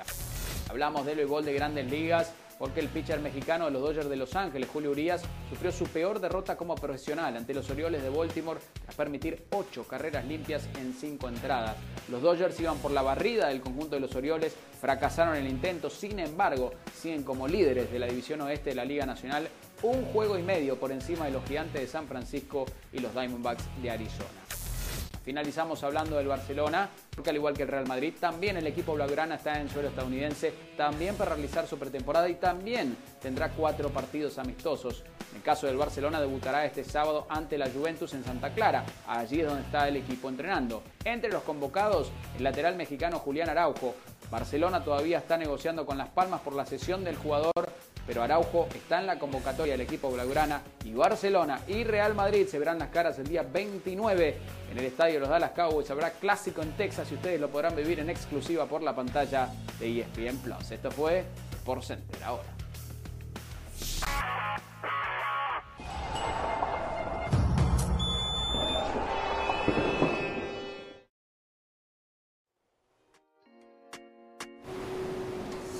Continuamos aquí en Jorge Ramos y su banda a un poco más de 24 horas del debut de Lionel Messi con la camiseta del Inter Miami, lo que va a ser el primer partido por esta Lex Cup ante la máquina cementera del Cruz Azul. Por cierto, hablando de Cruz Azul, en un rato está con nosotros aquí en el set León Lecanda, que nos va a contar todos los detalles del conjunto mexicano. Pero nos visita ahora Martín Arevalo, nuestro compañero de ESPN Argentina, quien ha estado muy de cerca cubriendo todo lo que es la llegada de Messi a la MLS más precisamente al Inter. Un hombre que está muy informado, que sabe en detalle lo que pasa con Argentina, lo que pasa con Boca, eh, cualquier, cualquier novedad que vaya a, generar Escalón y compañía. Martín ya la sabe antes, ¿eh? y solamente alguna va a compartir, alguna primicia nos va a traer en el día de hoy. ¿Cómo te va, Martín? Bienvenido, ¿cómo estás? Un abrazo para vos, para vos y para toda la gente del otro lado. Un, gran placer que me inviten. Bueno, ¿cómo estás? Bien, ¿qué tal? ¿Qué tal estas horas en Miami? Bueno, en, en al, al norte de Miami, viendo esta primera experiencia seguramente de la League's Cup. ¿Qué tal? ¿Qué, a, cómo, ver, ¿cómo han sido tus primeros días? Sacando conclusiones, uno había venido a, toda esta zona de vacaciones. Claro. Eh, lo que pasa es que acá venimos a ver algo relacionado con la MLS, que es ni más ni menos que la aparición del punto de inflexión en su historia. El mejor futbolista del mundo firmando para una franquicia relativamente nueva con la intención de que su equipo, hoy denominado un equipo de los chicos termine siendo grande. Viste que siempre a Messi le decían, pero siempre jugó en equipos poderosos, Barcelona, PSG, la selección argentina. Bueno, ahora va a tener, eh, pobre, que, lidiar con esto, pero bueno, tiene que ver también la, decisión con, con algo deportivo, pero mucho con lo familiar. O sea, no hay que enseñarle a Messi absolutamente nada de la vida porque levantarse todos los días, no solo con la intención, sino con el hecho de trabajar para ser número uno, lo sabe mejor que nadie. y seguramente ser número uno a los 30 no le era tan fácil como ser a los 25, porque talento lo tuvo siempre. Lo que pasa es que después había que trabajar un poco más en todo lo otro que se va perdiendo, porque la vida va pasando y el calendario también va pasando. Claro. ¿Con qué te encontraste cuando, y acá, acá quiero hablar del el Inter Miami, como club, tenías expectativas por encima, por debajo de lo que viste? ¿Esperabas más, esperabas menos? Eh, como institución, el, eh, estadio, el lugar de entrenamiento, eh, cómo, te han atendido. Mira, el lugar de entrenamiento me parece espectacular, el estadio está acorde a lo que es una franquicia nueva. Estados Unidos tiene estadios monstruosos como el MetLife, como el ATT de, Dallas, como el estadio donde Argentina jugó contra Estados Unidos en Copa América en semifinal. Eh, que es maravilloso. El estadio de Las Vegas, el SoFi de Los Ángeles. Tuvimos ahora casualmente final de Copa Oro espectacular. Los estadios de Estados Unidos para mí están dentro de los mejores del mundo. Este es un estadio chico, es un estadio que creo que tiene relación con una franquicia chica que si acá no estuviera Messi le sobraría en cantidad de espectadores. Lo que pasa es que, a ver, eh, eh, el pase se firma, se hace y después construir un estadio demora dos años, tres años. Entonces, a ver, uno no puede decir que la infraestructura no alcanza. Sí lo que veo es que la MS es una liga absolutamente organizada, muy organizada, y lo que veo es que Inter Miami es un club que está aprendiendo y que por supuesto eh, lo, que pasa aquí es que de, la noche a la mañana llega el, mejor futbolista del planeta y de venir eh, a organizar una conferencia para 10 medios la tiene que hacer para 300. Y todo eso también lleva un aprendizaje. Claro. Martín, usted recién hablaba, ¿no? Un equipo chico, acaba de describir la infraestructura del Inter Miami. ¿Por qué vino Messi al Inter Miami? Yo creo que es un proyecto que tiene que ver con, lo familiar, eh, también con lo deportivo, porque ayer lo charlábamos con, Tata Martino, lo que no cambia es que Messi toda su vida fue un animal competitivo y va a intentar de cualquier manera de, seguir ganando títulos. Para mí se va a cansar de hacer goles en la MLS. lo que resta saber es cómo se arma el equipo en una mitad de temporada, porque normalmente los objetivos tienen que estar claros. En este caso, un equipo de MLS tiene el objetivo de la MLS propiamente dicha. Si te va bien en la temporada regular vas a playoff y podés coronar con la Copa MLS. Después aparece la, la, Leagues Cup y la, la US Cup, que es como nuestra Copa Argentina. Bueno, acá hay un tiro que Messi no lo tiene. Y ese tiro que no lo tiene es la liga, ni más ni menos. ¿Por qué? Porque ya está perdida. La liga, eh, el Inter ganó 5 partidos, perdió 14, empató 3, está muy lejos. Ni siquiera ganando todo para adelante. Entonces, yo creo que el proyecto, cuando vos lo mirás a largo plazo, no es ahora. Messi lo mira de acá a dos años. Por supuesto que, amén de tomar una decisión, él mismo va a ir tanteando. Porque acá no está en duda lo que es Messi. Por el contrario, viene a ser el mejor jugador del mundial. Contra los mejores jugadores fue el mejor. Lo que pasa es que acá también hay que ver cómo él se siente con jugadores que no tienen su mismo idioma futbolístico. Esto es como si, por ejemplo, nosotros pusiéramos a cantar a, Plácido Domingo y en lugar de ponerle al lado a los tres tenores, o sea, a, Pavarotti en su momento, a José Carreras, le ponían al lado a, alguno de nosotros eh, tres cantando Sole Mío. No iba a funcionar. porque la orquesta eh, tiene que ir toda de la mano. Bueno, por eso me parece que hizo muy bien Tata, que ya lo conoce y que hablamos del entrenador, te diría, no sé si que más lo conoce, pero es el que más veces lo dirigió en distintas etapas de su vida, Barcelona, selección y ahora. Entonces sabe que Messi, más allá de ser el mejor y que nos ha mostrado muchas veces que este es un deporte colectivo, pero que él lo hace individual porque gana partidos solo, también necesita una compañía. Y acá si quieren, ya nos metemos en el equipo que se viene y en los refuerzos porque es absolutamente distinto a lo que se vio hasta acá. Claro. Hablando de refuerzo, Martín, tema Iniesta. Hoy amanecimos con la noticia que Iniesta se acerca, que tiene posibilidades. ¿Qué sabes al respecto? A ver, eh, lo, que te puedo decir es que para Martino eh, fue un jugador sensacional, que es una persona extraordinaria, pero que en este momento no, es que no están los planes de Inter Miami. No hay ninguna negociación abierta por Iniesta. Tengan en cuenta que Messi es el mejor de todos, pero tiene 36. Busquets es un gran jugador, pero es un jugador grande. Vos necesitas en un equipo el equilibrio, balancear. Claro. Entonces. 35 Busquets, 34 Jordi Alba. Bueno, Iniesta tiene 39. 39. Claro. En un lugar que se juega con 34 grados y en donde hay que correr, algún jugador tiene que hacer el trabajo sucio. Y el trabajo sucio no es para Iniesta. Yo creo que el, refuerzo que ha llegado le va a dar mucho, mucho, me parece que es este chico Diego Gómez, Diego Gómez paraguayo. Durante paraguayo. Porque Guillermo Barroso lo hizo debutar en la selección. Juega por derecha, por izquierda, es interior, es alto, tiene fuerza, es de área a área, es vertical. O sea, acompañando a Busquets. Un socio Busquets como un interior. Yo creo que Busquets de 5. Claro, de 5 y, y como interior. De interior más suelto. Claro. Pero. Con más llegada. Como tiene 20 años, y fíjense que debutó el año pasado en Libertad. Empezó a jugar torneos internacionales, debutó en la mayor, se hizo titular con Esqueloto y ahora lo compró el Inter. O sea, hablamos de un crecimiento vertiginoso. ¿Qué creo yo que ese tipo de jugadores le va a venir bien a Martino? ¿Por qué? Porque tenés que equilibrar el talento con lo otro, que es la dinámica que se necesita en un, lugar así. es muy física esta liga. ¿Facundo Faría llega? Facundo Faría está cerrado, está con un tema de papeles, pero va a venir en los próximos días. ¿Tomás Avilés? Están negociando, no, es eh, sencillo, pero no es que Martino tiene todo el universo de posibilidades para elegir centrales tiene que ser un central menor de 22. Entonces, ahí se te acotan las posibilidades. Seguro. Pensaron en, Avilés, les gusta. Yo creo que es una buena oferta, 6 millones de dólares por un chico que tiene 19 eh, años. 5 o 6 partidos en primera. Me parece, me parece bien. Lo que pasa es que, bueno, habrá que ver si Racing después lo quiere vender. Martín y Luis Suárez, ¿llega o no? Para mí no, no está contemplado que llegue ahora, lo intentaron, no se puede y es por eso que están pensando en Suárez para diciembre. A ver, este proyecto de Inter Miami. Perdón, diciembre hablamos ya de temporada que viene. Porque si no clasifican los playoffs en noviembre, adiós y casa. Esta, que una pausa prolongada diciembre, enero, febrero, hasta que comienza en marzo la nueva temporada. Mira, yo le voy a decir lo que creo que pasó. El proyecto Inter Miami de Messi incluía a Suárez, pero de la génesis, porque Suárez tuvo mucho que ver con la llegada de Messi aquí. ¿Ah, mucho que ver.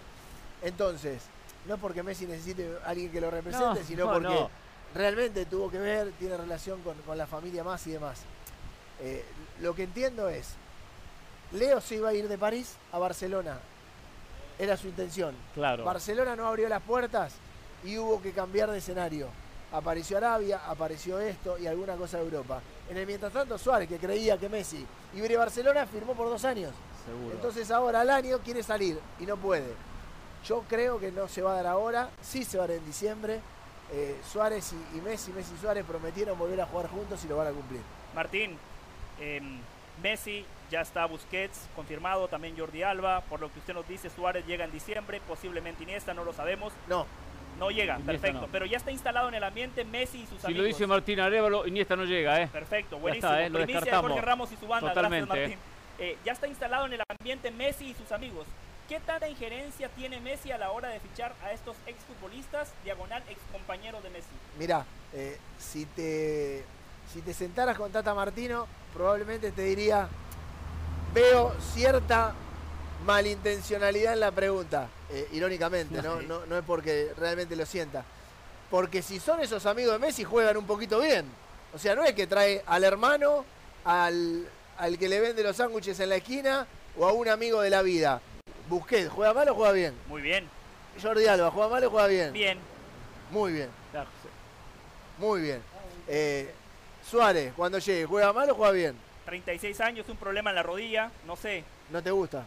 No, no, no. Yo no discuto la calidad de Luis Suárez. Yo lo que digo, en esta liga Martín es muy física. ¿Sí? Usted acaba de hablar de la temperatura de, de Miami. Es una liga sumamente compleja, muchísimos viajes. Giorgio Chiellini en esta temporada ha viajado más que lo que había viajado el resto de su carrera en Europa. Es una liga sumamente demandante. Hoy el calor de Miami, mañana puede ser una cancha sintética en Atlanta, después puede ser el calor eh, seco en Houston, después puede ser que al Inter Miami le toque jugar en el frío de Seattle, cancha sintética también, o en el frío de Portland. Desde ese punto de vista, fichar a futbolistas que ya están muy cerca de la recta final de su carrera, me parece que puede ser contraproducente. Lo de Busquets lo de Busquets lo entiendo perfectamente. Terminó la temporada siendo titular con el Barcelona. Juega en una posición clave, una posición donde se manejan los hilos y los tiempos de un partido de fútbol. Lo de Jordi Alba, no discuto la calidad de Jordi Alba. No sé si es necesariamente lo que necesita el Inter Miami. Luis Suárez, un grandísimo delantero, pero ha tenido problemas de rodillas. Juega con dolor. No sé si sea la mejor opción para el Inter Miami, tomando en cuenta que ya tiene a Joseph Martínez, un delantero probado en la MLS, y tiene a Leonardo Campana, uno de los pocos aciertos del Inter Miami a la hora de contratar un jugador joven con gran proyección, llegó a préstamo, lo terminaron por fichar porque la verdad marcó la diferencia. Por eso, Martín, dentro de todo ese entorno, no sé si sean las mejores contrataciones para el Inter Miami. Oye, pero entonces partimos de tu pregunta, que es una opinión que para vos, en este caso, los jugadores en cuestión no estarían tan preparados para jugar en Inter Miami. Tu pregunta anterior estaba vinculada a si Messi traía a sus amigos para jugar. Entonces, una cosa no tiene nada que ver con la otra. Yo lo que te digo es, los amigos de Messi son muy buenos. Y en general, en lugares incluso de Messi con mucha preponderancia, ha perdido amigos. Suárez se fue de Barcelona. Y digo esto porque hay como un mito de que Messi juega con sus amigos. Claro. Primero digo que sus amigos juegan un poquito bien. Y después, Pinto, el arquero de Barcelona, se fue. Suárez de Barcelona se fue. Vanega, amigo de Messi, no jugó el Mundial 2014 siendo parte de, todo el proceso. Eh, Fábregas, íntimo amigo de Messi, se fue. A ver, no es que Messi impone. En la vida, acá ustedes, muchachos, hacen amigos con el director, con los productores, porque es nuestro ambiente de trabajo. El jugador se hace amigos dentro del fútbol. Ahora, si Messi elige estos amigos para jugar campeones del mundo, eh, jugadores de reconocido, de reconocido nombre y, y con todos los récords, yo creo que están bien elegidos. Después, por supuesto, si a los 36 años un jugador no tiene un problema físico, o no tiene el físico como a los 25? Una pregunta, Martín. es normal. Y por otra parte, ¿vos tenías la misma opinión de Messi cuando fue a jugar el Mundial? Porque tenía 35. No, no, no. Tenía 35 y a los 35 Messi jugó el, mejor Mundial de su carrera bailando a todos los... pibes que tenían 20. Claro, se preparó para un torneo corto de siete partidos. El argumento, el contexto sería distinto. No, no se preparó para un torneo corto. Jugó todo el año en París. Fue campeón de la liga. Hizo viaje con la selección para jugar eliminatorias. Mira, una liga donde el Paris Saint Germain no tiene competencia. La habían ganado sin Messi, se fue Messi y la van a seguir ganando. Es una liga donde el Paris Saint Germain no tiene competencia. El único parámetro real sería la Champions, donde con Messi, con Mbappé y con Neymar, dos años consecutivos ronda de octavos de final eliminados. Sí, contra el Real Madrid, sí. campeón, sí. y contra Manchester City o quién? ¿Cuál fue el otro rival? Eh, creo que el, el Bayern. El, Bayern, el Bayern Múnich. Creo que el Bayern. Bueno, a ver. Sí, el Bayern. Yo creo que hay un tema con el, con el ganar y el perder, ¿no? Eh, y, y, y yo tengo una visión totalmente distinta, porque Martino dice una frase muy buena que es, cuando vos llegás a la final, depende de quién la gane, es como te cuentan la historia. Hay un montón de finalistas ganadores que no jugaron mejor que el perdedor.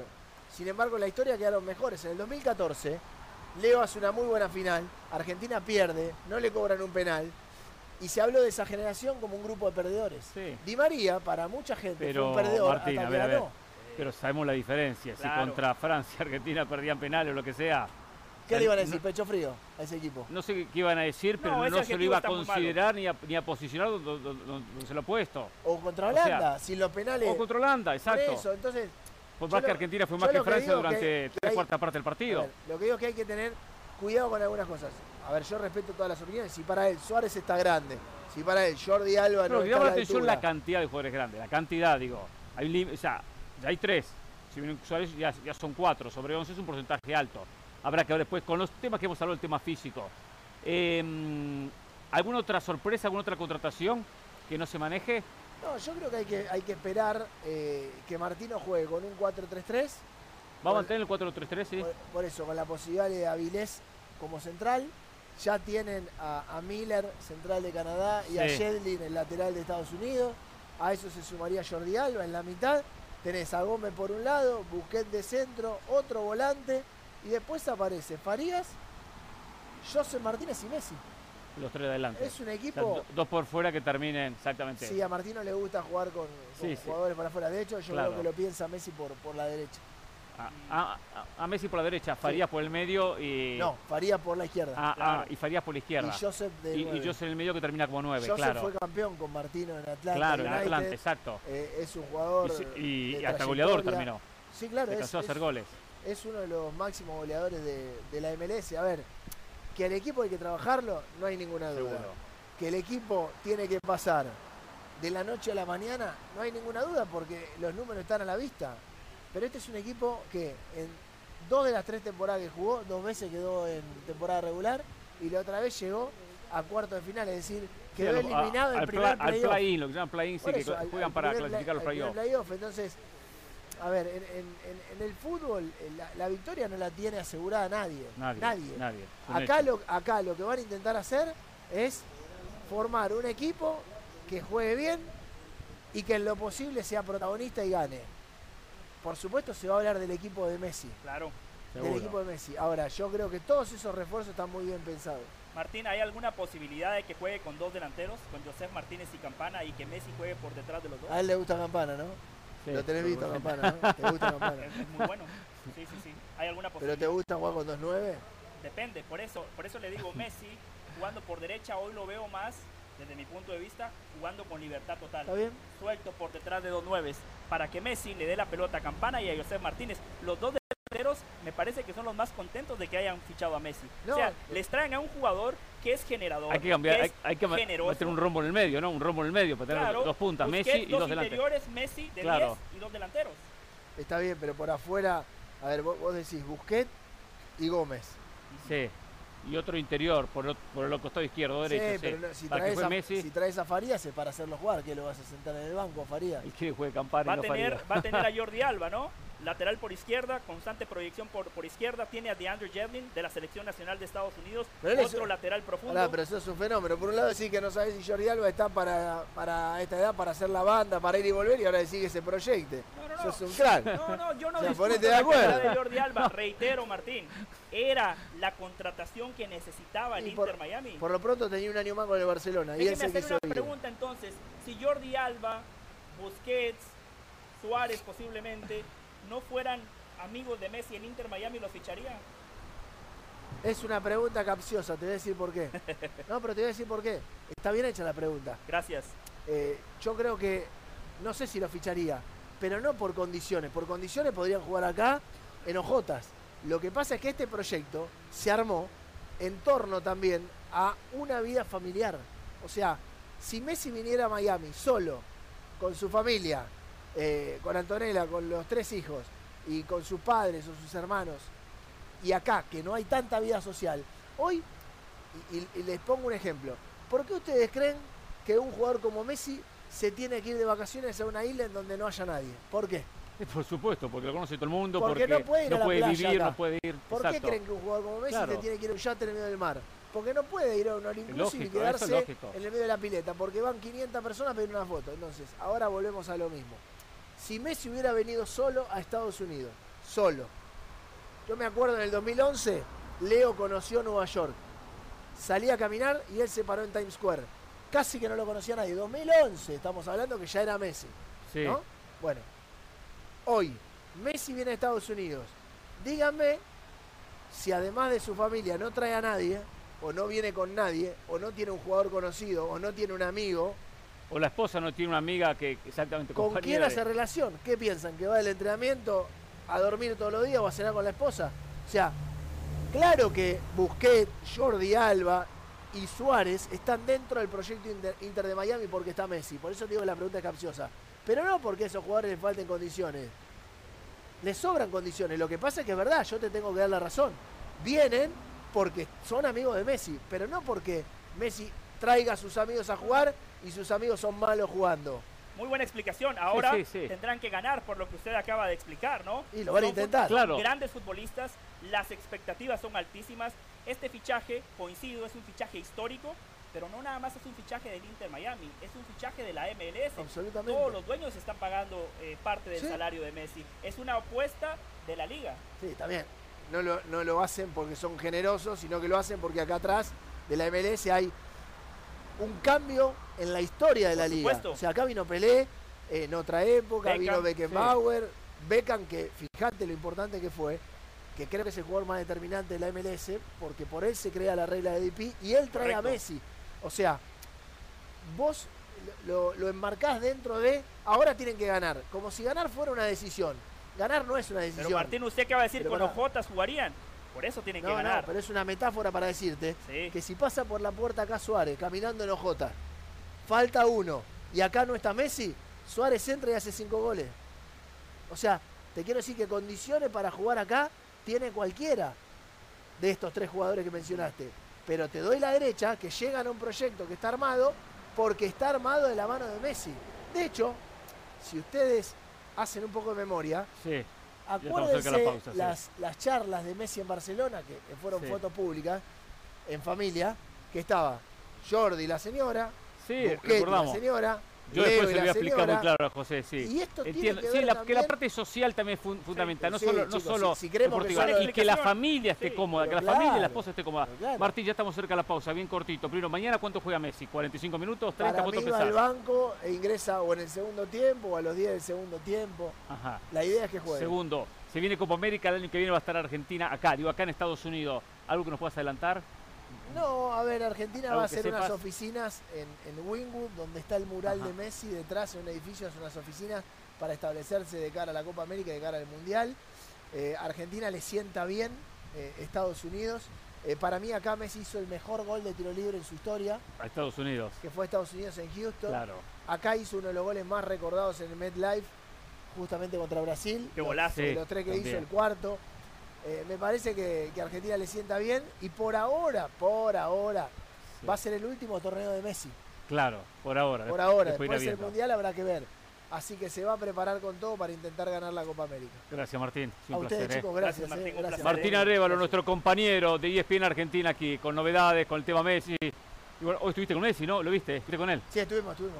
estuvimos. Está bien, está contento. Está bárbaro, está contento, está feliz. Creo que Leo lo que tiene que es genuino si él está mal, te das cuenta en la cara. Vieron la imagen en el Publix, en, el supermercado. ¿Sabes lo que es para alguien eh, ir a un supermercado con su familia. Fue armado, Martín, ¿eh? Público, patrocinador oficial. Vamos a la pausa. Eh, Jorge Ramos y su banda, ¿eh? Martín Arevalo. Gracias, Martín. Lo siento, Martín. No.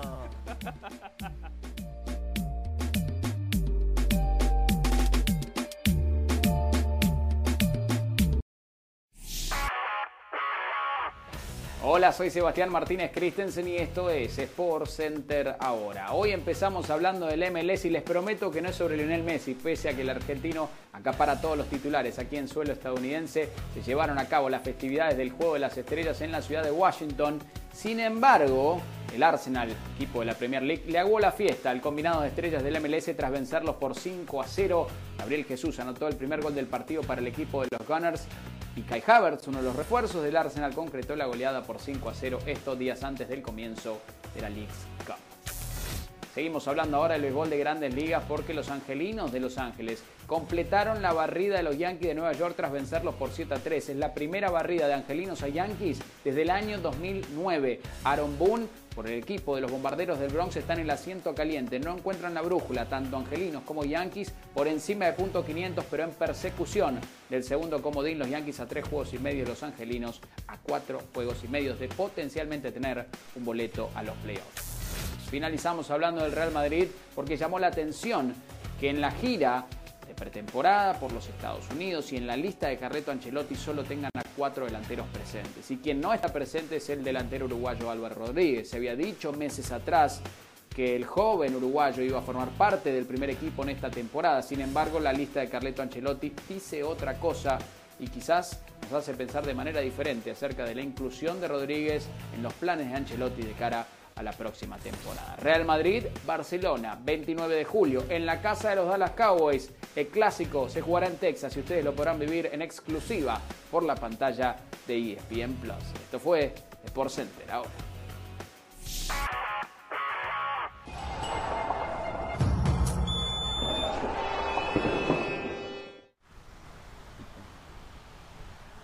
Recién hablaba casualmente Sebastián Martínez Christensen en Sport Center de este partido, donde ayer el equipo del Arsenal de Inglaterra le ganó 5 a 0, 5 a 0 al combinado de la MLS en el famoso Juego de las Estrellas.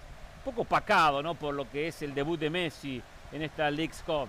Ahora, para invitar a un equipo que le pinta la cara a la figura de la MLS, ¿para qué invitarlo? O sea, eh, hay, que, hay que ponerse a la altura del nivel de los equipos, de los jugadores de la, de la MLS. El Arsenal en pretemporada con algunas ausencias en Estados Unidos y se florea. Miren los goles, miren los goles. De todos los colores, ¿eh? termina pasando por arriba 5 a 0 contundente triunfo, lo cual lleva a que la imagen de la MLS termina siendo mala. Termina siendo mala, porque el próximo equipo que, que vaya a decir a quién, ah, para jugar contra la MLS, lo llenamos de goles.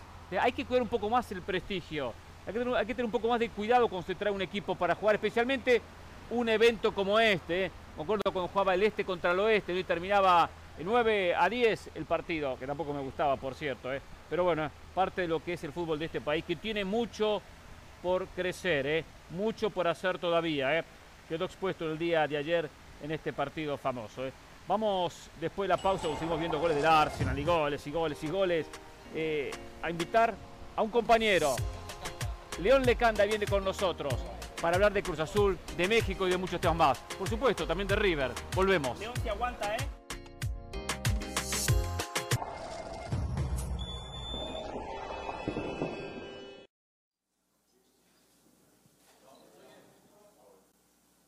Tengo que apretar ahora sí. Gracias, Carlos. Es más moderno que yo, el más joven. La tecnología hoy día te come. Cuando dice el teacher ¿no? que cuando la tecnología avanza, el niño sufre. Estoy sufriendo.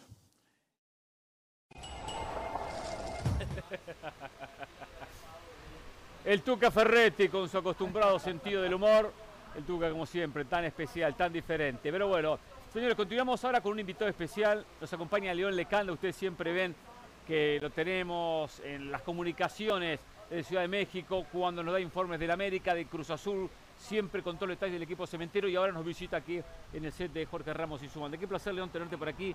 Primero decirte algo, con el agradecimiento, ojo con Del Valle. Lo, espantó a Mauricio ¿eh? Pedrosa. Mauricio Pedrosa dijo, me voy este programa y no creo que vuelva. A Martín Arevalo. A Martín Arevalo ahora también lo, lo, arrinconó, lo presionó, lo, incomodó demasiado. Es son invitados. Del, Trátemelo bien a León Lecanda, por favor. que, la tercera sea la vencida, señor del Valle. León es un tipazo, un, profesional, un gran amigo. Hicimos una gran amistad en el 2015, inolvidable como compartimos en Japón aquel Mundial de Clubes. Firmo todo eso. Lo trata bien, por favor. Un gran profesional, un gran ser humano, un gran colega, un gran compañero. Y yo sé que la verdad duele. Yo sé que muchas veces la verdad duele. Por ejemplo, a Mauricio le dolió que yo dije que el futbolista argentino tiene gen ganador, algo que el mexicano no tiene. A Martín Arevalo le dolió que Messi y sus amigos están por debutar pronto con el Inter Miami. A León Lecanda no le molesta la verdad, por eso me cae bien León Lecanda. No nos duele nada, nada, nada, pero agradecido de estar aquí en la zona norte de Miami, en Fort Lauderdale, con un calorón que ustedes que están en su casa seguro tienen el aire acondicionado puesto y aquí nosotros nos quemamos con la información. Con la información, exactamente. y en eso usted es el mejor, ¿eh? uno de los mejores. amigo querido. Por cierto, León, a ver, cuéntanos de Cruz Azul, ¿eh? Hoy entraron la máquina cementera. Sí, vinieron aquí a la cancha anexa del Drive Pink Stadium. Mucha humedad por la mañana porque recién, obviamente, la liga está incluso rebasada, la MLS, el propio club Inter Miami con la expectativa que ha generado la llegada de Messi, de Busquets, de Tata Martino, la llegada próximamente de Jordi Alba, que si puede venir o no Andrés Iniesta. Bueno, es una locura. Ya, lo descartó este Martín Arevalo. Iniesta no llega. Ah, bueno, pues Iniesta no llega. Entonces, la expectativa que ha generado todo esto en las últimas horas es lo que hemos visto, ¿no? Prensa internacional, medios que vienen de España, medios que vienen de Sudamérica, medios que vienen de todas partes de los Estados Unidos, de México, de un montón de lugares. Y entonces, en la mañana, llueve, a saco, y la humedad empieza a sentirse, ¿no? La práctica de Cruz Azul por esa característica fue más ligera de lo que suele hacer Ricardo Ferretti, un par de ejercicios en espacios reducidos y después un famoso interescuadras, una cascarita como le decimos en México, sin poner a los titulares, pero ya tenemos el 11 de mañana. ¿eh? Ah, sí, ¿es el 11 para mañana? ¿Cuál va a ser? El 11 para mañana, listo ya. Andrés Gudiño recibe ah, Gudiño va a la mañana. Entonces el arquero es Gudiño. Luego va a jugar en la formación 4-2-3-1 con Rodrigo Huescas, porque no está bien Juan Escobar de la rodilla derecha. Hoy salió con una bolsa de hielo inmensa, la rodilla derecha muy inflamada, se perdió el partido con Tijuana y entonces ha jugado solo el segundo partido de la temporada. Bueno, Huescas me gusta, ¿eh? Sí, sí, Huescas buen lateral, ¿eh? El año pasado tuvo muy, buen, muy campeonato. En línea de 5 normalmente. Claro, es verdad. Ahora en línea de 4 es un buen punto. Claro. Porque no es tan buen defensor, pero ataca muy bien. Su posición natural era extremo derecho, ¿no? Entonces Huescas, por el lado izquierdo Rivero, Nacho Rivero, los dos centrales, ojo, Carlos Salcedo es uno y Willer Dita es el segundo, pero cuidado con lo del colombiano, a ver. ¿Por qué? La información es la siguiente. Cruz Azul no le pudo tramitar a tiempo, ni el propio jugador por su cuenta, una visa americana. Oh. El jugador está en la Ciudad de México. Ahora, Willer Dita. Está en este momento en Ciudad de México. En este momento en la Ciudad no llega mañana. A mí me dicen que viaja mañana por la mañana. Me lo acaban de confirmar en el corte sí o sí, dos fuentes, viaja mañana. pero ya es decisión del Tuca Ferretti. Si pone a Dita a jugar el día de viaje. Sí, sí, sí, hay que ver cómo llega. Es un viaje corto, pero igual. Sí, y ahora, si está lesionado Juan Escobar y hoy Rafael el Cachorro Guerrero también salió con un golpe en la rodilla, entonces por ahí no les extrañe que si ninguno de estos tres está, Dita, Escobar, Guerrero, pueda jugar Cristian Jiménez, el canterano, que lo hizo como líbero en la línea de cinco con Tuca Ferretti, ¿no? Sería esa la única duda. Luego va a la banca Eric Lira, van a jugar ah, Kevin Castaño junto a Charlie Rodríguez, recupera el puesto titular. Uriel Antuna toma el puesto de Cristian Tabó por derecha y los demás igual, Rodolfo Rotondi, Moisés Vieira, Diver Camilo. León, más allá del 11 y de las variantes que usted acaba de explicar, Hércules nos decía ayer que muchos equipos de la MLS van a poner equipos alternativos. Ok. Cruz Azul viene a esta League Cup para qué? ¿Cuáles son los objetivos que se han trazado y cómo manejan esto de jugar contra Messi en su debut? Para ellos es el once de lujo. Tan es así que Cruz Azul recupera a los seleccionados nacionales, campeones de la Copa Oro el domingo pasado, que en la final en el SoFi Stadium en Los Ángeles, llegan el lunes a México, les dan unas horas de descanso, el martes se presentaron a entrenar. Y estos chicos viajaron con el equipo, Uriel Antuna, Carlos Rodríguez, ayer. Llegó el equipo tarde. Es decir, han tenido dos, tres entrenamientos esta semana, pero van de titulares mañana. O sea, Cruz Azul no se va a guardar nada. La presión en el equipo celeste es grande. El cuadro de Ferretti ha arrancado con tres derrotas seguidas, pero además tiene seis en los últimos siete partidos. O sea, no está jugando bien Cruz Azul. Claro. Y por ello es ganar o ganar para el equipo Cruz Azul. Es Además de poder echarle a perder la fiesta al Inter Miami y el debut de Messi, ¿verdad?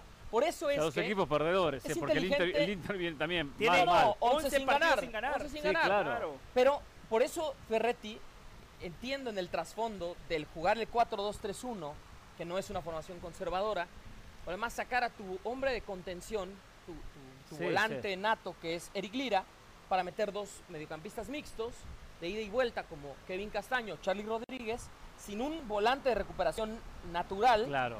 Para aprovechar todo ese primer tiempo y parte del segundo donde no esté Messi y donde no esté Busquets en la cancha. Seguro. Cruz Azul quiere tomar rápido la ventaja en el marcador y ya la última media hora quizá cuando Gerardo el Tata Martino haga los ajustes, entonces ya toca decir, bueno, meto a Dueñas, meto a Lira, meto volantes de marca. O de experiencia. cuando, puedo incluso jugar línea Sí, porque Messi va a jugar 45 minutos o los últimos 30 minutos. sí, exacto, claro. Va a jugar esa parte final. Pero esos detalles, Serrán, marcan la diferencia. Lo que está explicando León, los grandes entrenadores planifican el partido, no nada más el 11, los cambios, sino que también prevén lo que va a hacer el equipo rival. Muy buena info. Es verdad, es verdad. ¿Y el Tuca cómo está? Eh? Está oh, El otro día lo escuchamos acá en conferencia muy enojado, muy molesto, porque alguien lo acusó que falta los entrenamientos o que llega tarde los entrenamientos. ¿Es verdad? ¿Falta? ¿Llega tarde? bueno, a ver. ¿Falta? A ver, es que es, muy delicada la información, hermano.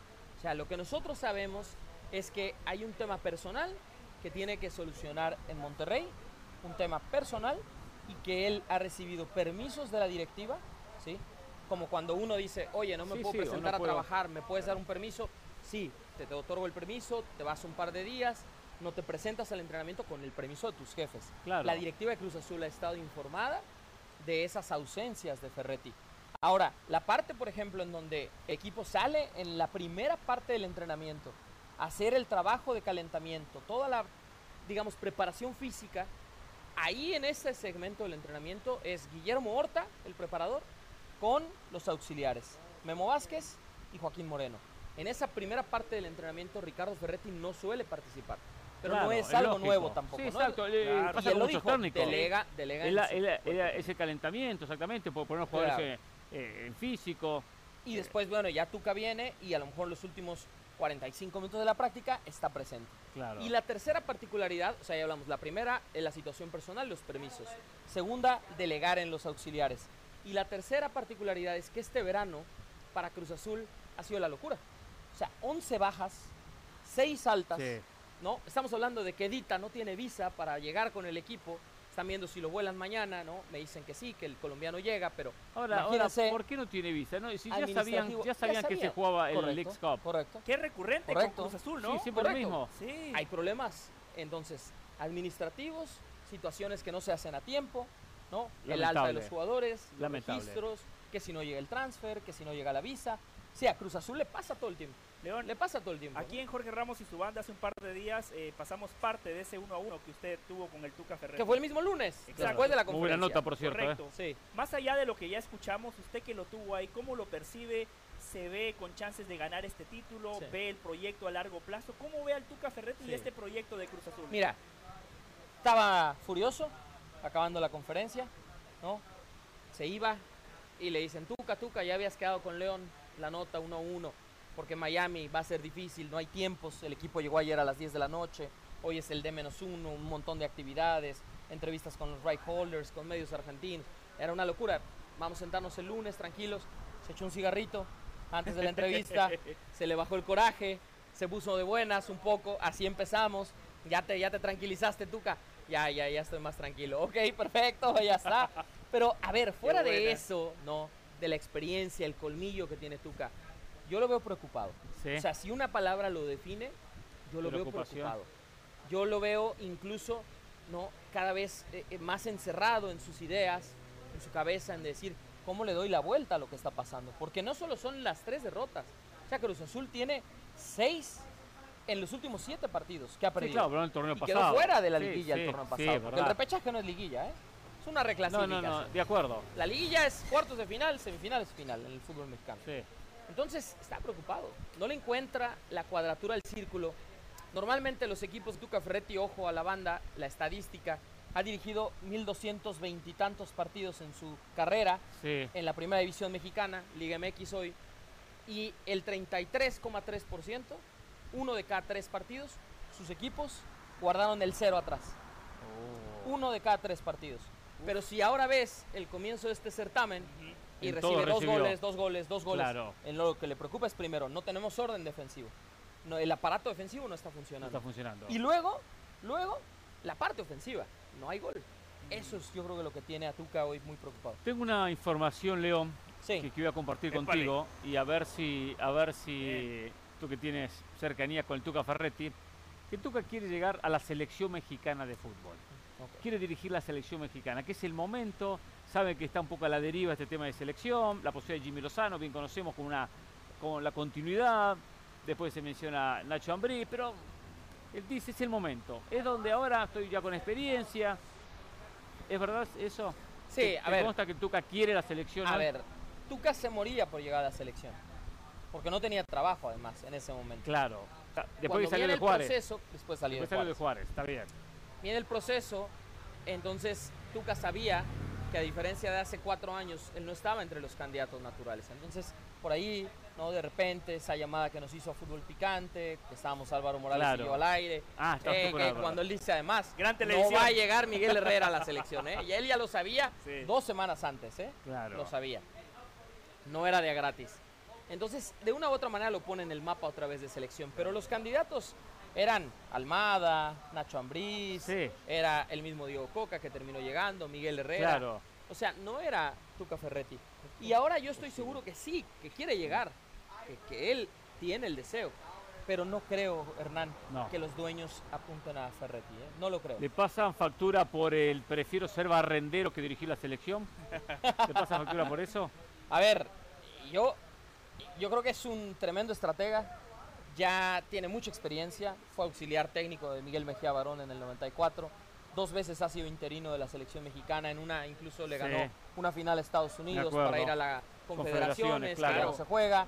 Luego no le fue muy bien en el 2018 en la transición entre Juan Carlos Osorio y Gerardo Martino, pero pudo hablar con Tata, ¿no? De una u otra manera, tres o cuatro reuniones, incluso antes de que Tata firmara el contrato. Pues a ver, o sea, experiencia le sobra pero yo creo que para los dueños hacia donde están apuntando hoy, Tuca Ferretti no es un nombre. Tengo, tengo una pregunta para León. Tenemos una pausa. Eh. Haga la pregunta, la responde después de la pausa. León Lecanda, ¿eh? ¿eh? ¿Qué le quiere preguntar? Como comentario me preocupa, promovía a Nacho Ambriz, ahora está promoviendo al Tuca. ¿Cómo solo pregunté esa información que quiero que el señor eh?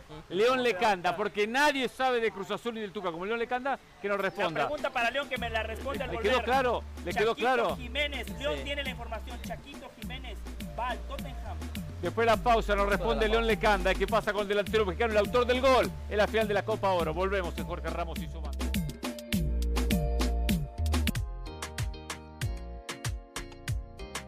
Recta final en esta nueva edición de Jorge Ramos y su banda. Mañana es el día. Mañana debuta Lionel Messi con la camiseta del Inter Miami aquí en este estadio ante Cruz Azul, ante la máquina cementera. ¿eh? Mañana también estaremos originando el programa aquí de esta posición. Desde acá saltaremos al estadio para presenciar el comienzo de la League's Cup. Em, antes de la pausa, José Valle te hacía una pregunta sobre el futuro del Chaquito Jiménez, Santiago Jiménez. Yo lo que sé es que si la oferta es superior a los 30 millones de euros, 30 millones de euros netos, donde incluso Feyenoord pudiera conservar un porcentaje de una segunda venta, lo van a soltar en este verano. Superior a los 30. Para el Tottenham no es una gran cifra. No, ¿eh? no, no, no, hay plata. Tottenham abre caja y listo. pero, pero, pero, el proyecto deportivo, tanto del club, hablo Feyenoord, encabezado por Denis de Klos como, como el presidente del equipo. Sí. Y después, el proyecto familiar deportivo, encabezado por Cristian Chaco Jiménez, que volvió a ser el agente de su hijo, es que se quede un año más en los Países Bajos. Sí, eso le recomendaron tanto el club como la familia. Claro. El chico sé que está comprometido, que entiende que lo mejor para su carrera es jugar un año más en la Eredivisie con la oportunidad de jugar Champions, porque Feyenoord es campeón de la Eredivisie, juega Champions, juega fase de grupos de Champions, y entonces sí, el decir, ok, en un año o incluso en el mercado de invierno, si tiene una gran primera mitad de temporada, poder salir a otro club. Entonces, ojo, ¿no? Porque siempre todo puede pasar, todo puede pasar en el fútbol de estufa, sí. todo puede pasar. Lo que sé es que si hoy están dispuestos a venderlo por una cifra mayor a 30 millones, pero tanto el club como el entorno del propio jugador y el mismo Santi creen que lo mejor en ese momento si eso se da, León, quedarse un ¿cuánto recibe Cruz Azul de esos 30 millones? Tiene el 30% todavía. Ah, se queda con 9 millones. 9 millones. Y hasta ahora ha recibido cerca de 7 millones de dólares por el 70% del pase, hasta ahora, con todos los bonos por objetivos. Y Cruz Azul seguirá recibiendo dinero en la siguiente transferencia, hasta antes de que Santi cumpla los 24 años, por derechos de formación y mecanismos de solidaridad del reglamento del estatuto del jugador de la FIFA. León, ya estamos muy cerca del cierre del programa, minuto y fracción. ¿Qué, ¿Qué pensás que va a pasar con el tema selección mexicana? ¿Continuará eh, Jimmy Lozano?